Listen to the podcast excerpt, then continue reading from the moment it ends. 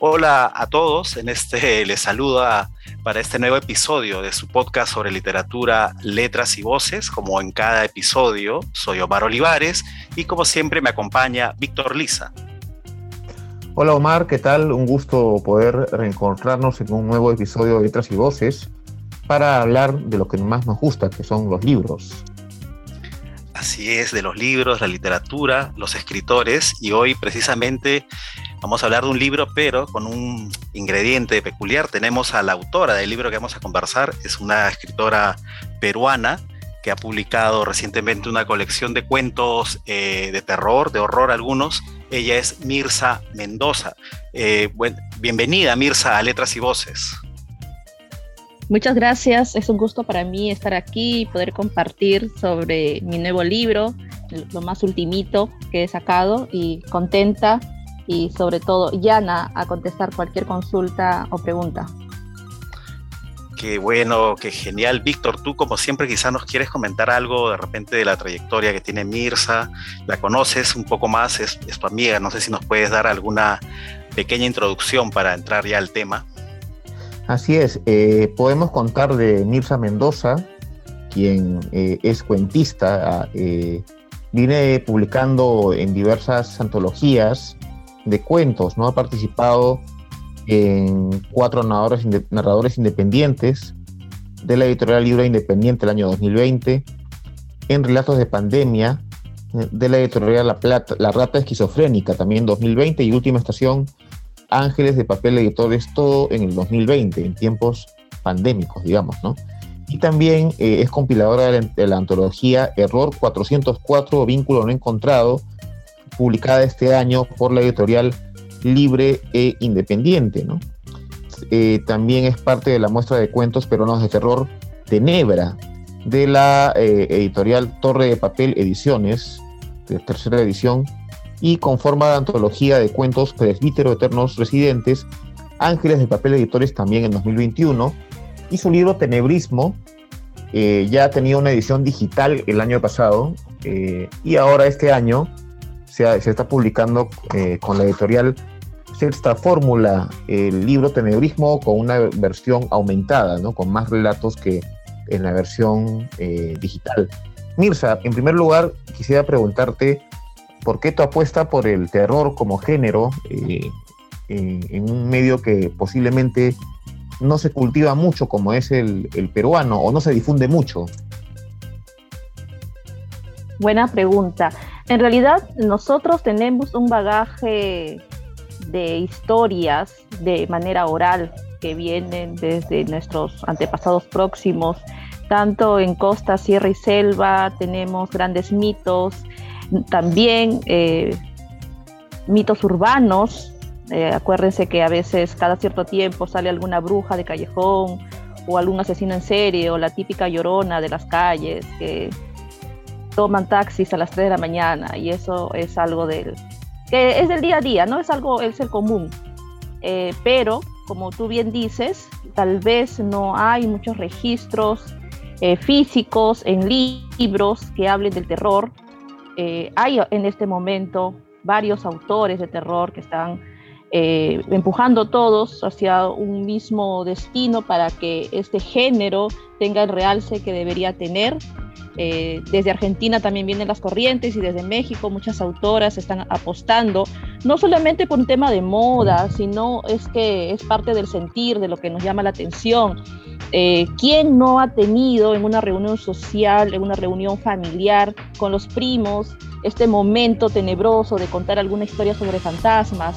Esto es algo que, que siempre nos ha acompañado. Entonces, no es que estemos ajenos o alejados del tema, solo que hay un canon literario, un canon de, realismo, de indigenismo, que se impone hasta cierto punto, ¿no? En los colegios, en las lecturas, en las familias, porque de todas maneras, pues el terror es la parte tenebrosa, cruda de, de la ficción y muchos no les, no les llama la atención, no les gusta, pero también hay otros tantos que sí, que esta parte les fascina, que rompe su cotidianeidad y eso es lo interesante, ¿no? El morbo que pueden tener, este masoquismo de querer leer cosas feitas, porque es ficción y la ficción pues no, no te haría mucho daño a nivel físico. Y eso ese es el encanto del terror. Y creo que eso es lo que a mí también me llama la atención, sobre todo porque yo he vivido en un entorno donde siempre ha habido historias sobre fantasmas, aparecidos, mitos, y eso es por eso que también yo me inclino a escribir terror. También soy una escritora de realismo, porque es algo que nos han inculcado, es algo que también me gusta, pero el terror tiene sus cositas muy, muy, muy interesantes y que se pueden explotar. Eh, creo que la mayoría podría decir, ¿qué más se puede hablar de fantasmas o qué más se puede hablar de duendes? Siempre se puede hablar un poco más. Se puede teorizar también eh, eh, a través de los cuentos. Obviamente que esa teoría quedará como teoría porque hay que morirse para confirmarlo, ¿no? Pero ya ese es otro, otro cantar. Sí, eh, tienes razón en esto que señalas, Mirza. Hay una gran tradición oral, de, tanto de las regiones de la selva, principalmente, bueno, las que conozco de, la cultura andina, ¿no? Muchos cuentos o parte del folclore, ¿no? Leyendas como el jarjacha, los, eh, estas ánimas que aparecen en la carretera para los viajeros, los conductores, eh, diversas expresiones de seres fantásticos, seres tenebrosos también, que plagan, como tú mencionabas, eh, la tradición oral peruana en realidad, ¿no? Para no querer segmentarlo en regiones ni nada, pero sí. Eh, entonces, bueno, un poco eso, quizá como te preguntaba Víctor, ¿no? El origen o la inclinación que has tenido por digamos, tomar esta vertiente de la literatura hacia, el, hacia los cuentos de terror, pero eso, eso también me lleva a preguntarte ¿Tienes tú o consideras algunos, has mencionado algunos países, ¿Eras algunos escritores o escritoras en particular que han influido sobre tu predilección por este género?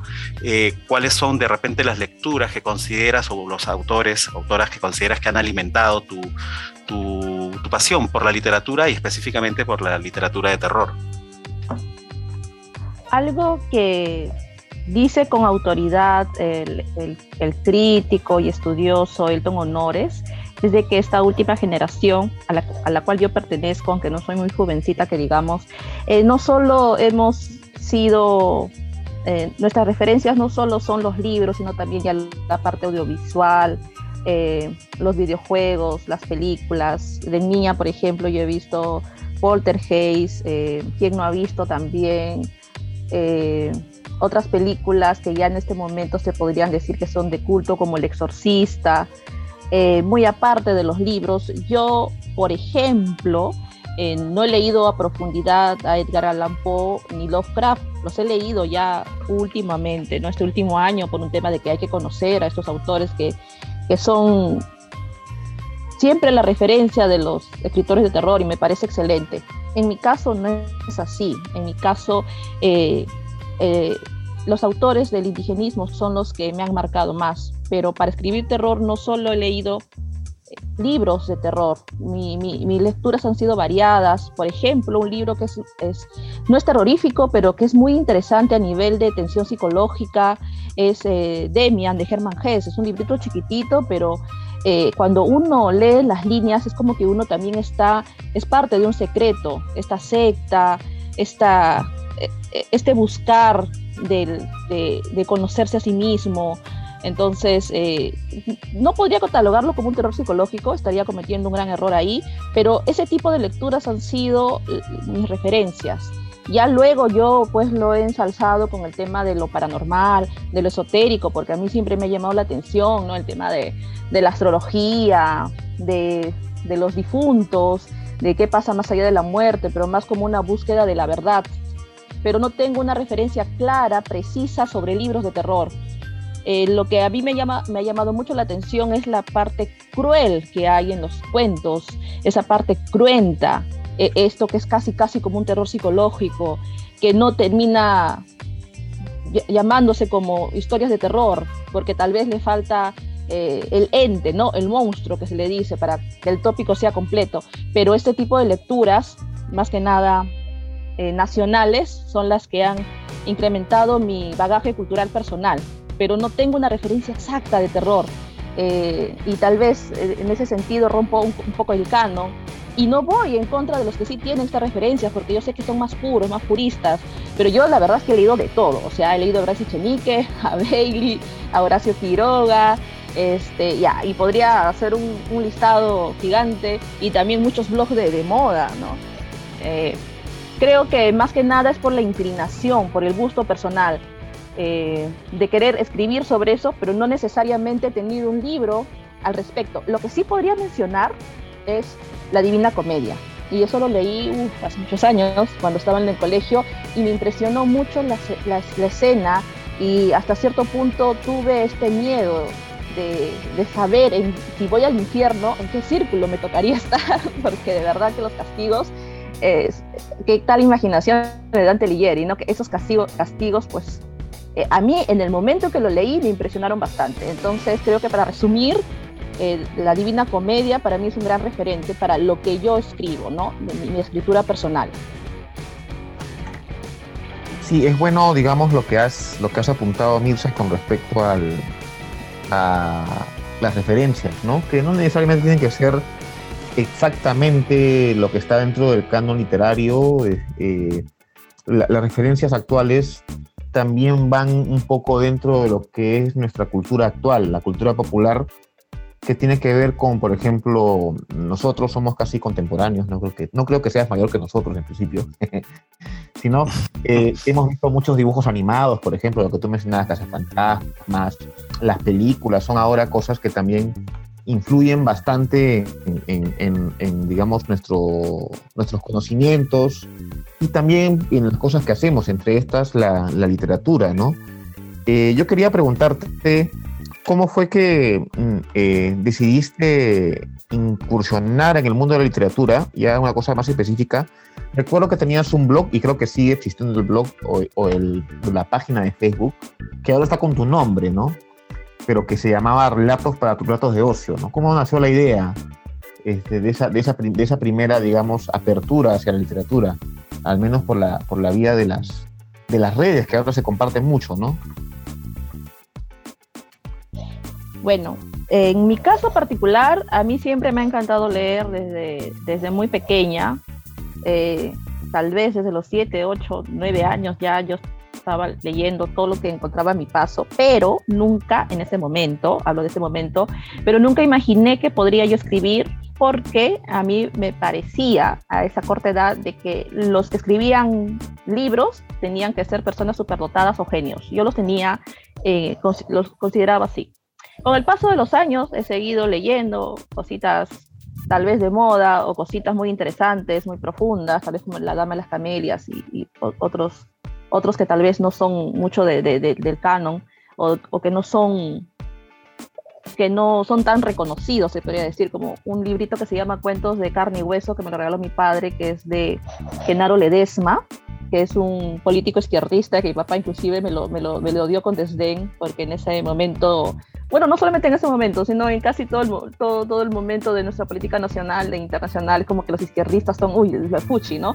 Y papá me lo dio, ¿no? digo, este es un izquierdista, o sea, pero escribe bien. Y, y bueno, a lo que iba era que yo disfrutaba y disfruto actualmente de leer creo que antes más, por el tema de que no había tantas responsabilidades como, como en este momento.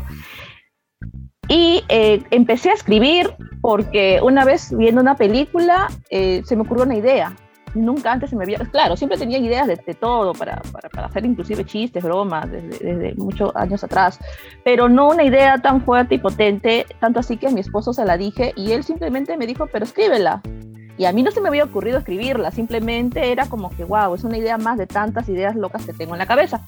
Hasta que me senté y empecé a escribir y me di cuenta que, bueno, en ese momento me di cuenta, tal vez con cierta soberbia y egocentrismo, que, y también un poco de orgullo, claro está, que no necesitaba que alguien me enseñe a escribir, sino que yo sabía, pues, ¿no? Tal vez... Eh, orgánicamente que hay un inicio, un nudo y un final y yo sabía para dónde iba la historia y todo esto. Luego pensé que ese iba a ser lo primero y último que iba a escribir hasta que me vino otra idea y de ahí no he parado. Eh, como yo soy siempre de mostrar las cosas que hago, porque si yo tenía algún hobby, como por ejemplo hacer bisutería, collares, yo le tomaba fotos y si algún día, eh, yo hablo de años atrás, ¿no? Si algún día se me ocurría un maquillaje extraño, yo me tomaba la foto y lo, lo posteaba. Yo no tenía ningún problema con mostrar las cosas. Este, a veces es malo, pero bueno, en mi caso, hasta cierto punto soy un libro abierto.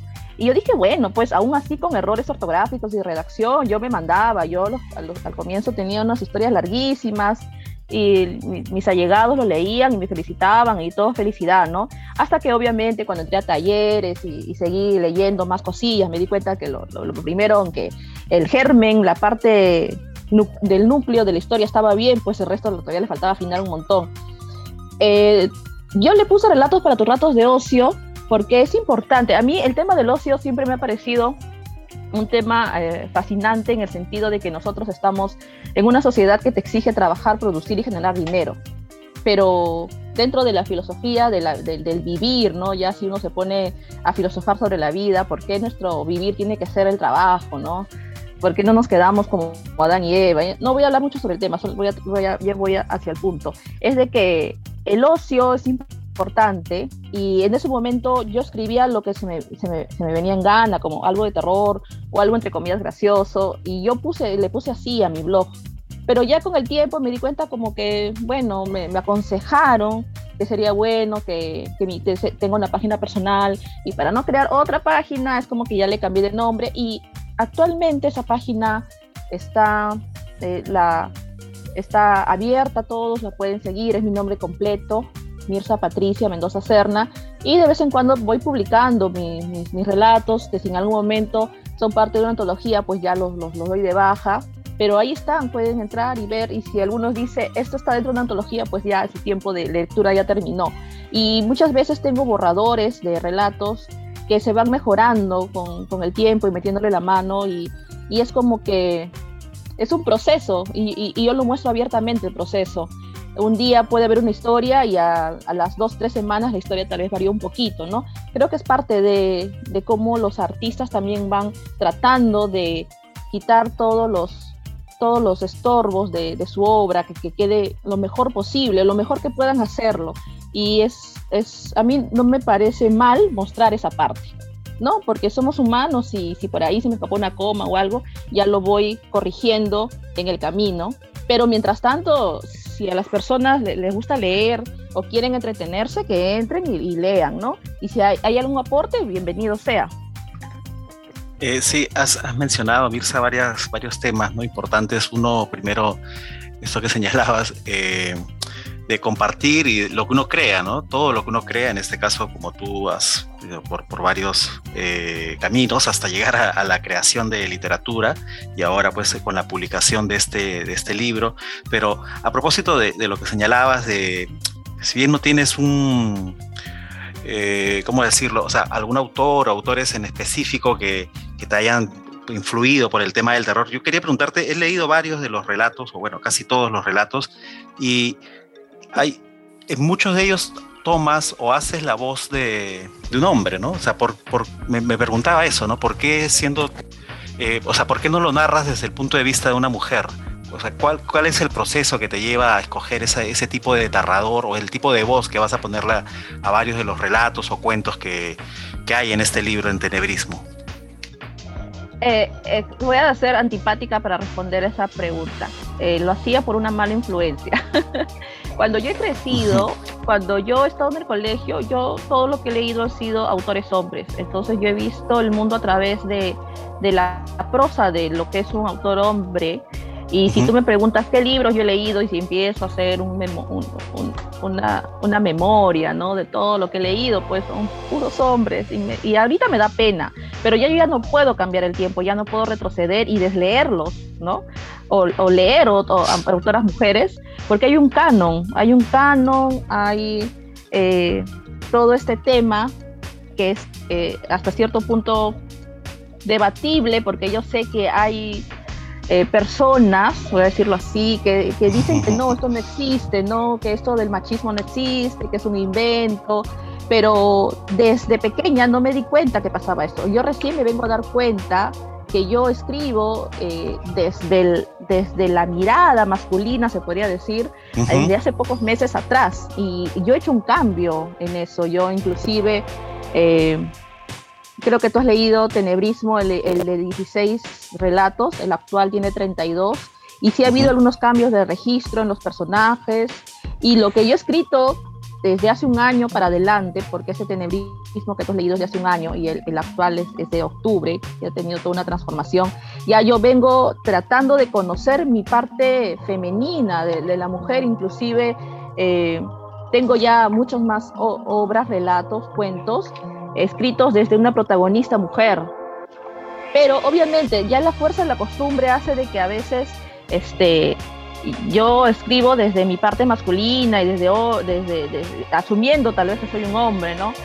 Y sí es interesante que lo digas eh, porque es una decisión que hay que tomar. Para leer eh, escritoras mujeres también es una decisión, no es un tema ya de gustos, ¿no? Decir, no, pero los hombres escriben bien y las mujeres también. Eh, pero mira tu biblioteca, ¿cuántos hombres hay en tus libros y cuántas mujeres, ¿no? Hablando de autores, más que nada, más allá del tema de, de, los protagonistas o, de quién es el héroe o la heroína. Eh, es una costumbre, se nos ha acostumbrado a eso.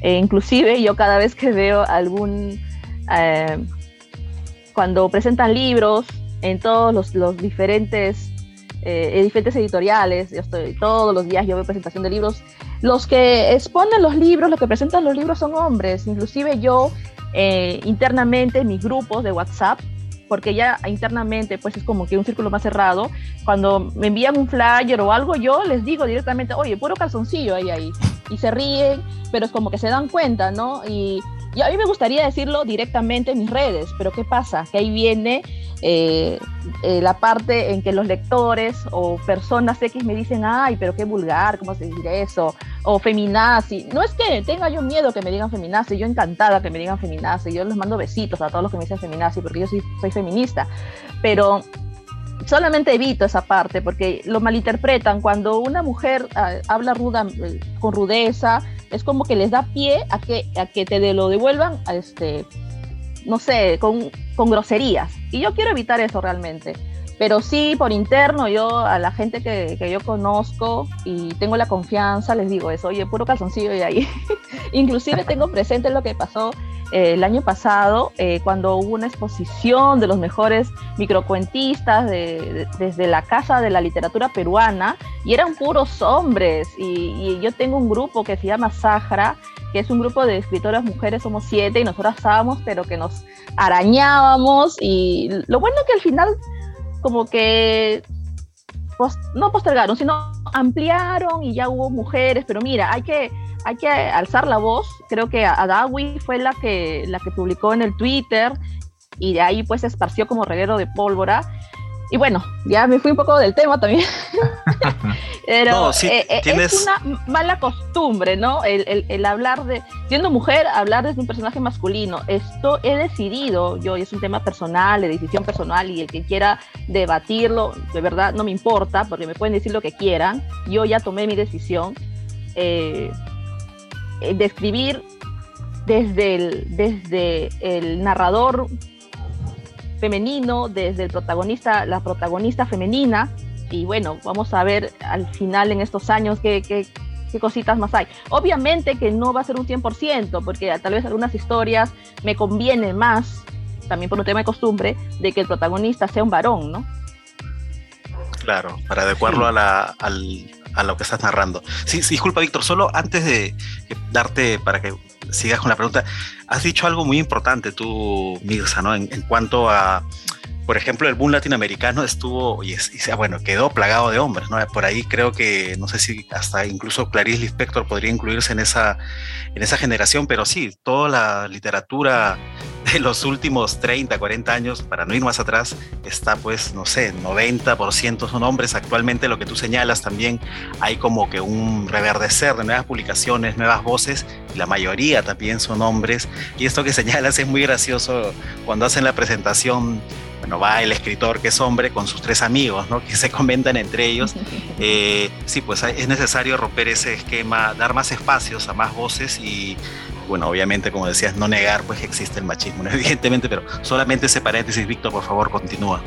Sí, justo eh, lo que está diciendo Nilsa es muy importante porque efectivamente y todavía culturalmente hay una predominancia de los varones en el mundo de la literatura y vemos que en estos años, no sé si el feminismo, no sé si otras cuestiones, han eh, generado que haya más mujeres escribiendo, participando en el mundo literario y que también tengan el derecho de, reclamar su lugar cuando es debido. ¿no? El, asunto es que hay mujeres que escriben, también hay que reconocerlas y darles también el espacio que, que se, les, que se les debe dar como, como corresponde. Y como estamos en tiempos que, son distintos al, por ejemplo, algún latinoamericano que sí eran puros hombres, posiblemente, ¿no?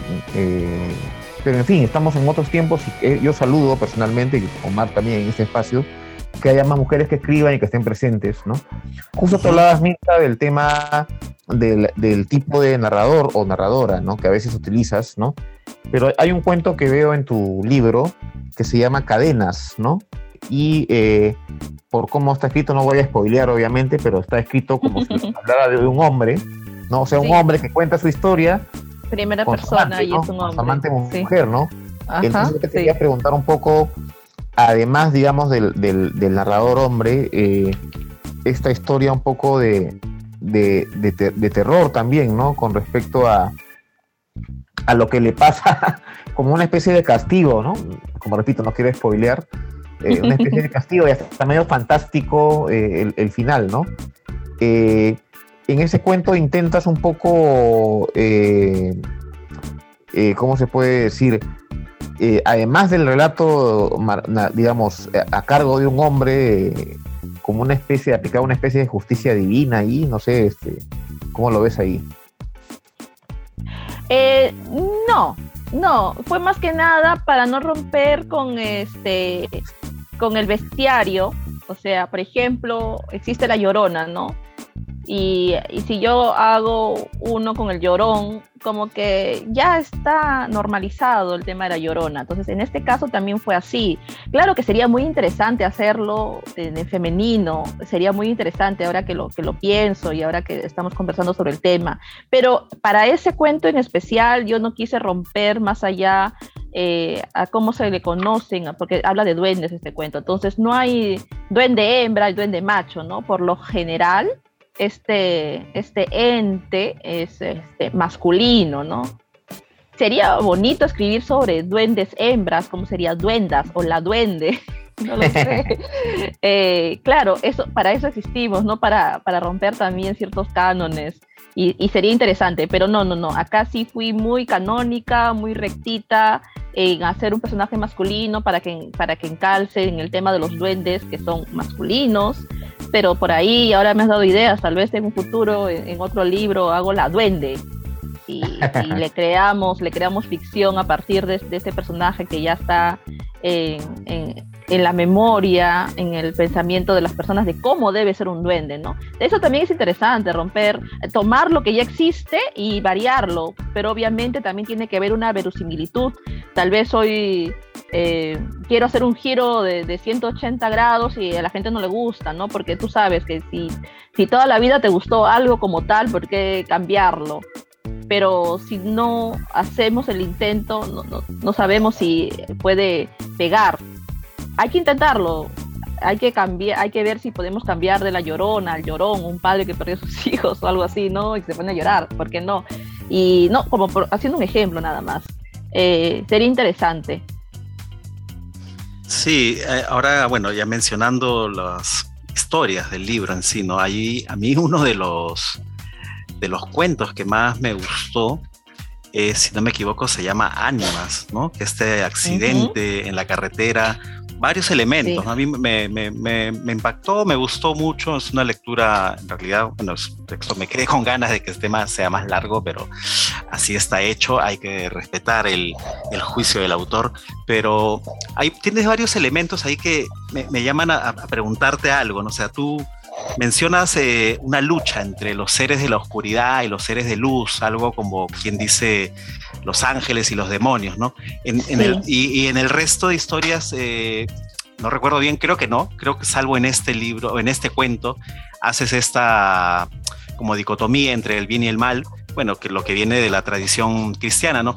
Eh, en, cambio, en el otro cuento, por ejemplo, el que menciona Víctor, es un, es un duende, no es un ser fantástico, bueno, ligado al terror, pero eh, a lo que te quería, a lo que te quería consultar o, preguntarte es ¿tienes tú alguna, cómo decirlo, creencia? O no, no me refiero al credo que puedas tener, sino a la hora que escribes, ¿no? Estás pensando en como en el peso del bien y el mal, eh, la batalla que puede haber entre lo divino y lo infernal? O, sea, ¿qué, ¿qué, caminos tomas, por ejemplo, cuando hiciste este cuento? ¿Cuál fue la idea que querías graficarnos, en como por ejemplo en la historia de la que menciono?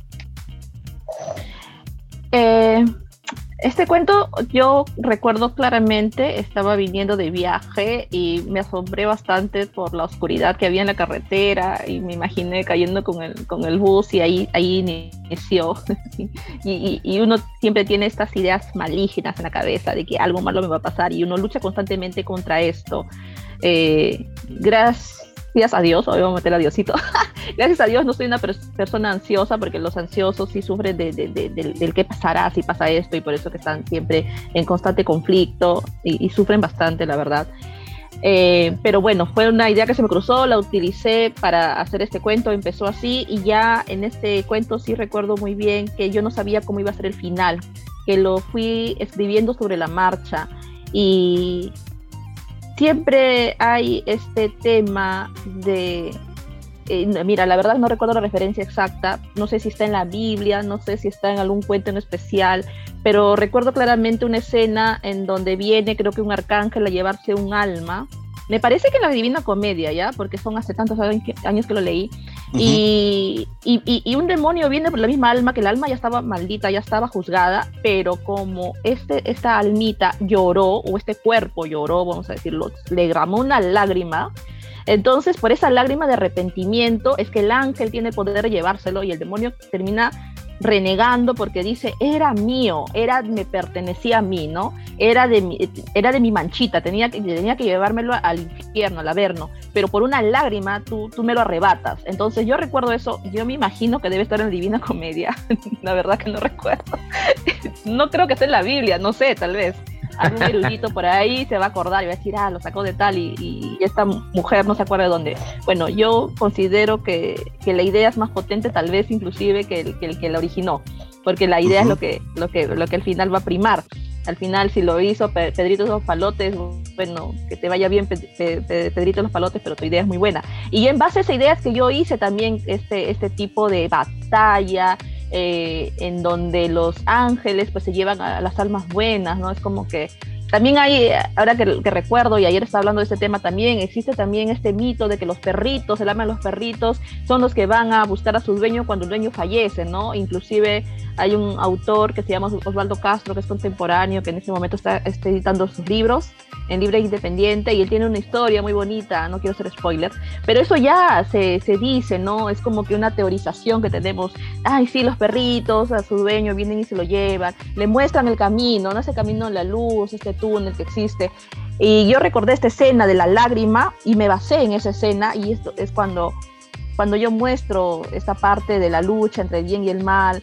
Eh, y para que no sea pues una copia barata del tema de la lágrima, eh, digo de que las almas ya, si estás, eh, si has obrado bien, tu, tu, imagen espectral, fantasmagórica va a estar completa pero si has obrado mal, ya tienes como que pequeños fallos, es como que una mutación, ¿no? Es como que ya no estás con una imagen perfecta de cómo debería ser un ser humano o cómo eras en vida, sino es que, digamos, estás de otro color o estás este, sin pies o sin manos, deforme, ¿no? Para que más o menos este, se pueda diferenciar de quién ha sido bueno y quién ha sido malo, y así ya los ángeles vienen y a los que están completitos se los llevan y los que están pues falladitos ya saben que es de, de, los de abajo. Y, y, y, eso ha sido, ¿no? Ha sido eh, cómo, cómo, hice ese relato, en qué me basé, en la idea que ya les comenté. Uh -huh. Y también hay un error en el sistema, ¿no? En, en el ingeniero que está varado. Ahí es un error del sistema, eh, por algún motivo, razón, circunstancia, no se lo llevaron. Estaba, eh, aparentemente estaba para irse para arriba, pero por algo no se lo llevaban, tal vez le faltaba hacer algo más. Y, y, eso también tiene mucho que ver con mis referencias de la Divina Comedia. Claro. Y eso es. Sí, sí no, y, y sigue, sigue, Víctor, sí.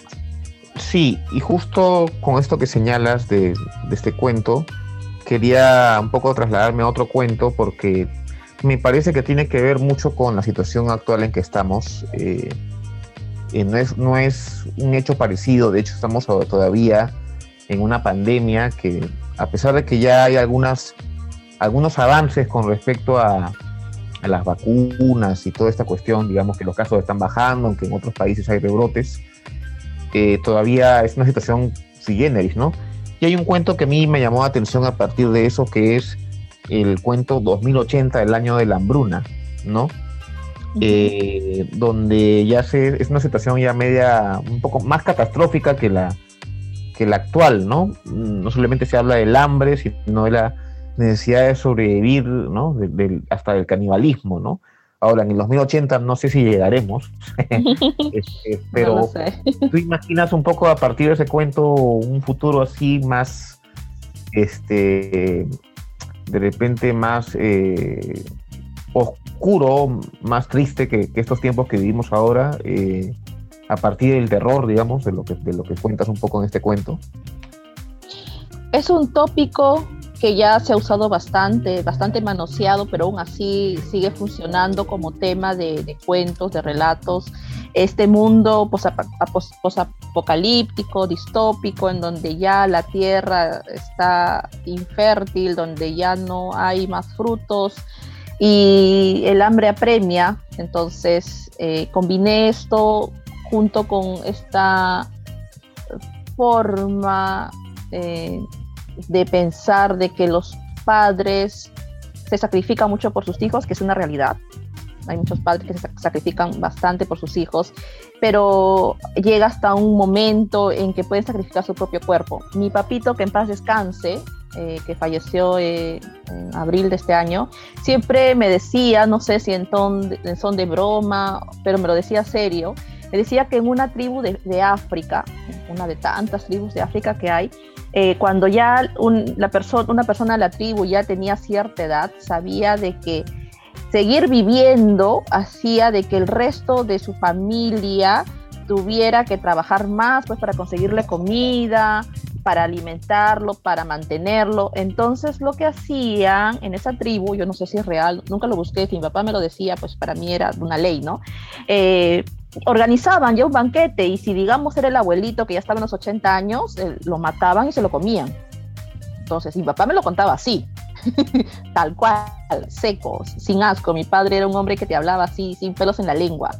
Y combiné eso, más eh, hay una película que se llama La Madre India, que es una película indie, hindú, no sé si estaré uh, diciéndolo bien, Madre, La Madre India, que es una película muy triste que a mí me hacía llorar cuando era niña, un peliculón, donde también hubo este tema de, de hambruna, la, la, madre no comía por darle de comer a sus hijos. Entonces, toda esta referencia, lo que me contó mi padre, más esa película, más otras películas que son... Yo, yo no puedo ver películas muy fuertes porque me, me crispo de nervios y me afecta mucho.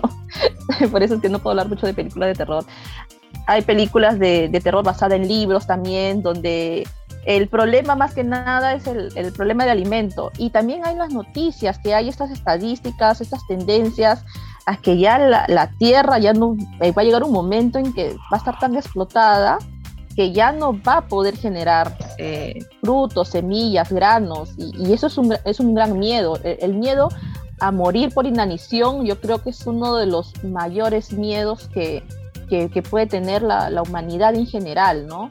Eh, cuando tú, imagínate, dos, tres horas sin comer, uno ya no sabe qué comerse las uñas, chupar un dedo, no sé, porque el hambre es, es apremia, es fuerte. Inclusive hay este dicho criollo que dicen, ah, esta persona es más fea que el hambre. Y creo que... Grafica muy bien lo que señalas. Sí, entonces es el sacrificio de un padre, de una madre, porque ahí también hay un padre de por medio sacrificado, el de la madre tomando esta idea que mi papá me hablaba de la tribu africana, porque mi papá no sé de dónde sacaría eso, nunca se lo pregunté, yo solamente decía amén a lo que él me decía, eh, de que los viejitos ya se, se, se, mandaban matar para cocinarse, ¿no? Algo así, y yo se lo creía y hasta ahorita se lo creo. Eh, y las películas que he visto, películas que no he podido terminar de ver porque son muy sangrientas, muy cruentas, de, de personas que, que, se comen a otras y que, y que las van mutilando. Bueno, no voy a seguir hablando de eso porque me, me, llega a chocar. pero y todo eso hice un zancochadito y lo serví ahí en ese cuento, que es chiquito, pero espero que a la gente también le guste. Sí, es un 2080, eh, el año de la hambruna, creo que se llama, ¿no? Sí, así se llama, 2080, el año de la hambruna. Sí, una visión bastante apocalíptica de lo que seguro va a pasar si no se cambian las cosas. Pero eh, bueno, varias preguntas más que quisiera hacerte, pero no, no quería dejar de comentarte un poco. También he visto tanto en tus redes sociales y en otros, bueno, de otros escritores también que están haciendo. Entonces, no sé si tú me puedes comentarnos o puedes comentarnos a nosotros, a los oyentes de Letras y Voces, eh, un poco ya pasando al, campo editorial, ¿no? Veo que has publicado en una editorial Sexta Fórmula, creo que es una editorial peruana nueva, eh, pero también veo que si nos puedes comentar cómo es o cómo funciona este sistema en el cual has puesto tus libros, el sistema de Amazon, ¿no? O sea, tú entregas a Amazon la versión digital, impresa, no sé, si nos puedes comentar un poco más para aclarar esta, cómo funciona este nuevo sistema de distribución y venta de libros.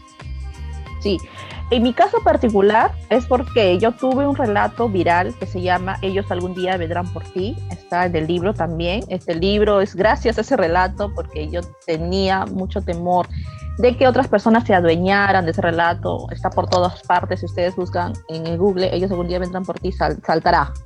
Y la mayoría sin mi nombre como autora. Bueno, eso ya es un tema pasado. Eh, tanto así de que hay personas que leían el relato y preguntaban, ¿y cuál es el libro? Este, ¿Está en algún libro? ¿Quién lo escribió? ¿Qué sé yo? Y eran personas que no eran del Perú, sino de México, sobre todo de México y también de otros lugares. Entonces es así que yo decidí publicar mi libro en Amazon, porque eh, sí hay mucha gente de otros países que quieren mi libro y sí me lo han comprado, no es, uff, 100 en, en un mes, no, pues tres en México, dos en España, uno en Londres y así, pero espero que con el tiempo pues haya más ventas. Hay muchos también que me prometieron que me lo iban a comprar y no lo han hecho y no hay problema.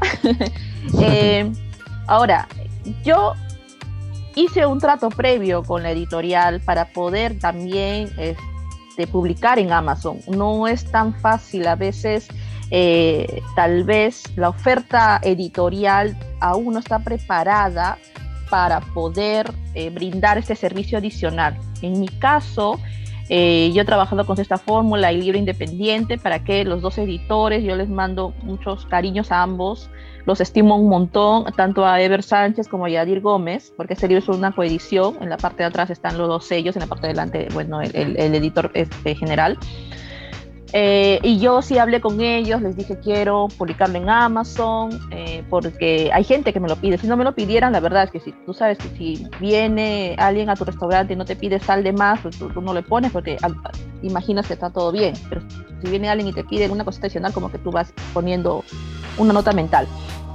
Eh, yo como autora manejo mi cuenta de Amazon. Entonces, ¿qué pasa a veces con las editoriales? Tal vez eh, las editoriales peruanas, hasta cierto punto cucufatas, como nuestra sociedad lo es, eh, tienen un poco de temor de soltar eh, ya la maquetación, la corrección, porque es parte de un servicio que ellos dan.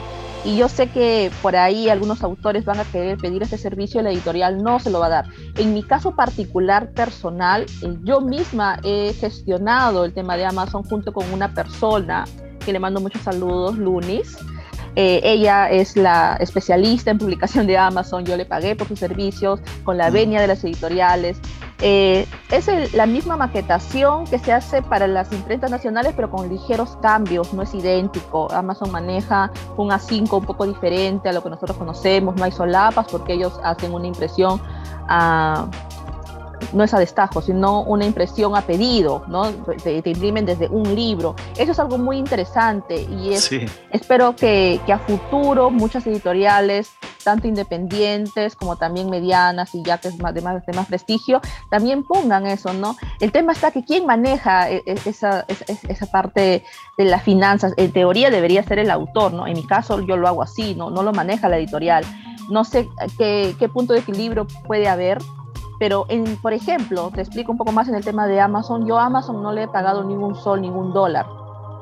Ya yo he publicado eh, el manuscrito, ¿no? la maquetación ya en PDF que me lo hizo Lunis, yo pagué por ese servicio, Eh, se publicó, también se hizo una carátula especial sin solapas, con un diagrama levemente diferente, que también este, me apoyó bastante Gerardo Espinosa, también le mando un, saludo a él, la paciencia que me tuvo también, porque cada rato yo venía con, con cambios y cambios y recambios. Y eh, Amazon pues lo tiene en menos de una semana publicado y hay las opciones de publicarlo en ebook, en tapa blanda y en tapa dura. En mi caso he vendido varios ebooks, tanto en Perú como en otros países. Eh, y también la tapa blanda que lo imprimen y lo envían. Ya el lector, el comprador es el que asume todos los costos. Yo no sé Amazon cómo harás, lo lleva en burro, en camello, en avión, la verdad que desconozco. y, y para qué a mí me gustaría tener más ventas, por ejemplo, en Amazon, porque es maravilloso. Tú no te preocupas por nada. Aunque sí hubo una falla para una entrega en México, ya a la persona en México este, le envié el ebook eh, este, en PDF porque lo quería leer, y, pero ya no quería volver a pasar por el tema de Amazon. Amazon falló, ahí sí hubo una falla. Pero bueno, ya yo como autora lo, lo, pude como que solventar hasta cierto punto y darle esta esta gratitud más que nada porque la lectora lo quería leer y ya, yo, a mí no me costaba nada entregarle mi, mi, PDF, ¿no? Ya, bueno, que lo lea así. Supongo que en algún momento, si le gusta, ya tratará nuevamente de hacer la compra. Entonces, eh, actualmente mm, las editoriales sí tienen esta pequeña falencia.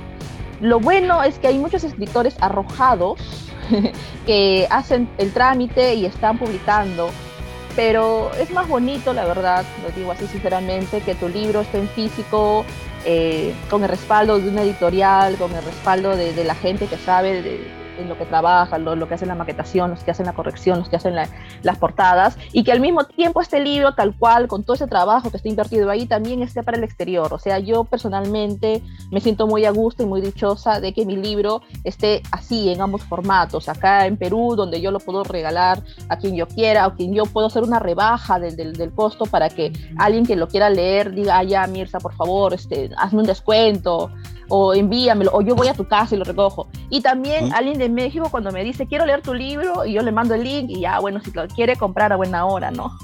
Es muy interesante el tema de Amazon, ¿ah? Este, eh, también, por lo menos por ahora, muy pocas personas saben cómo eh, publicar los libros en Amazon. Sí se puede hacer, sí se puede lograr, pero necesitas muchos tutoriales, mucho hacer... Eh, er, equivocarse, renegar con la plataforma, porque hasta que tú encuentres el kit del asunto de cómo hacerlo, ya luego de ahí ya tú puedes ir cobrando, ¿no? Los demás, oye, yo te lo publico, pero dame tanto, que me parece estupendo, ¿no? El tema del aprendizaje siempre tiene que ser capitalizado. Y ese es lo que tengo que decir sobre Amazon. Si deseas preguntar algo más, eh, dímelo, porque ahorita estoy fresquita, porque yo ya he estado en todo ese, en todo, en todo ese corre-corre. Sí. Está bien. Eh, solo, solo una cosita, Víctor. Eh, me parece interesante, ¿no? O sea, te lo preguntaba porque es una alternativa, ¿no? Al mercado editorial, a veces, sobre todo, como tú dices, es siempre pues más para un escritor atractivo o incluso satisfactorio que una editorial asuma, ¿no? Este, este riesgo, vamos a decirlo, de tomar el libro, maquetarlo, imprimirlo, porque acá, bueno, las editoriales no hacen un, tiraje por cada comprador, sino que lo votan pues de mil en dos mil y hay una inversión detrás de ello. Entonces, pero esto que mencionas, este sistema, por eso me llamaba bastante la atención y te preguntaba, ¿no? Creo que es una alternativa para quienes quizá no tengan el contacto o no han podido llegar a una editorial o quieren pues ver su, su creación plasmada. Eh, llegar a otros, otros públicos también, ¿no? Porque a veces, este, bueno, este, el tema de Amazon ya no te limita a las fronteras ni nada, pero solo eso, ese detalle que quería comentar y, bueno, Víctor, continúa, por favor. Sí, por mi parte, como última pregunta y hablando ya del tema de, de Amazon, que sí, es una alternativa para también para los escritores para poder publicar, eh, muy aparte, digamos, de lo que las editoriales nos pueden ofrecer o nos permiten a veces, ¿no? En fin, ya es para, es para hacer otro podcast. Eh, quería preguntarte, Mirza, si luego de este libro que está, veo que tiene bastante acogida, no solamente en las redes sociales, sino también en el exterior, a, posteriori tienes otro proyecto de repente literario para publicar, de repente quieres incursionar, además del cuento, que es lo que a ti más te gusta en otro género narrativo.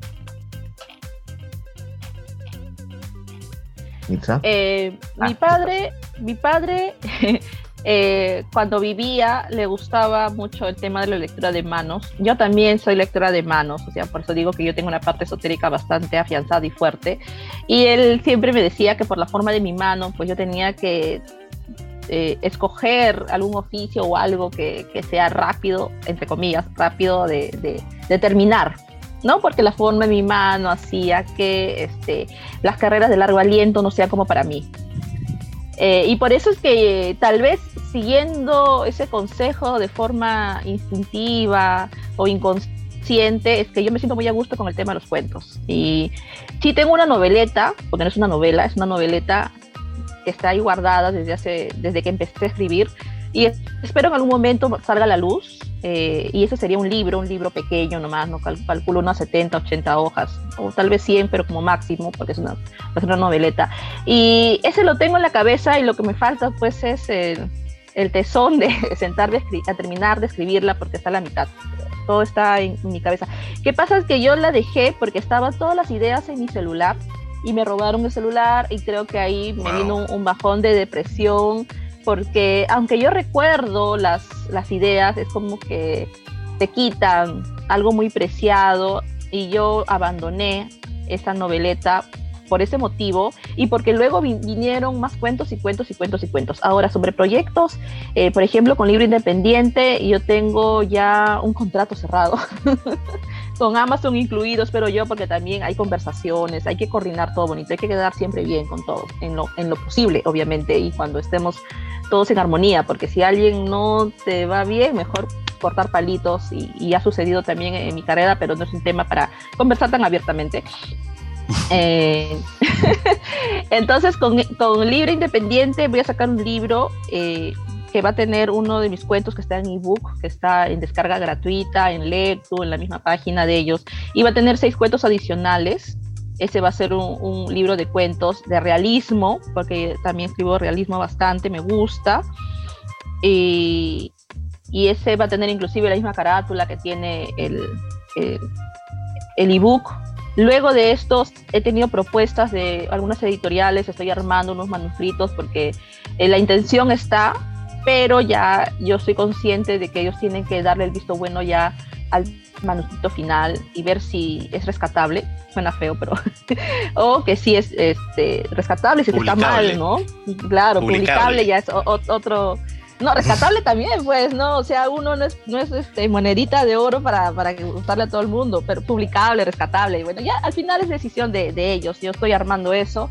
Y tengo un proyecto, de, una vez hice un caligrama y un amigo editor me dijo, haz más porque quiero hacer un libro de puras caligramas, pero yo no soy poeta, pero serían caligramas con historias pequeñas y también es otro proyecto, pero yo sí se lo he mandado para fines del 2022 porque no es, eh, eh, el tema de la literatura, del arte no es tan rápido como uno quisiera. Yo, por ejemplo, Tenebrismo quería sacarlo para, para mi cumpleaños, que fue en junio de este año, pero salió en octubre y yo inclusive para sacarlo el 31 de octubre eh, tu, tuve que acelerar muchas cosas. Eh, hay un tema de corrección, o sea, hasta cierto punto escribir un cuento es fácil, pero la parte de la corrección de verdad que es una tragedia porque uno nunca está contento, uno tiene una conversación con alguien y dices, a ah, esta conversación le caería muy bien a este cuento, vas al cuento y, y lo corriges y dices, no, este nombre no va con el personaje y esta parte no es verosímil, o ¿por qué acá no se me ocurrió una metáfora mejor? O mejor le quito la metáfora, o no, ay Dios, es, es, es, un, es una duda constante hasta que tú dices, no, ya basta, hasta aquí quedamos y así queda y ya como diríamos este, criollamente, ya la miércoles que salga como salga. No es que uno eh, sea malo, despistado, no es que yo quiera imprimir cualquier cosa, es que llega un momento en que es agobiante, que uno corrige y vuelve a corregir y viene otro lector beta y te, y te dice, oye, acá hay una pequeña fallita de argumento, es algo mínimo, pero es que como que uno dice, y si los demás cuentos también tienen algo mínimo, un pero que no va, un sin embargo que no va, eh, o di esta pista que no sirvió, no sirve para nada, y si otro cuento es igual, Dios, es, esa parte es la parte más complicada de escribir.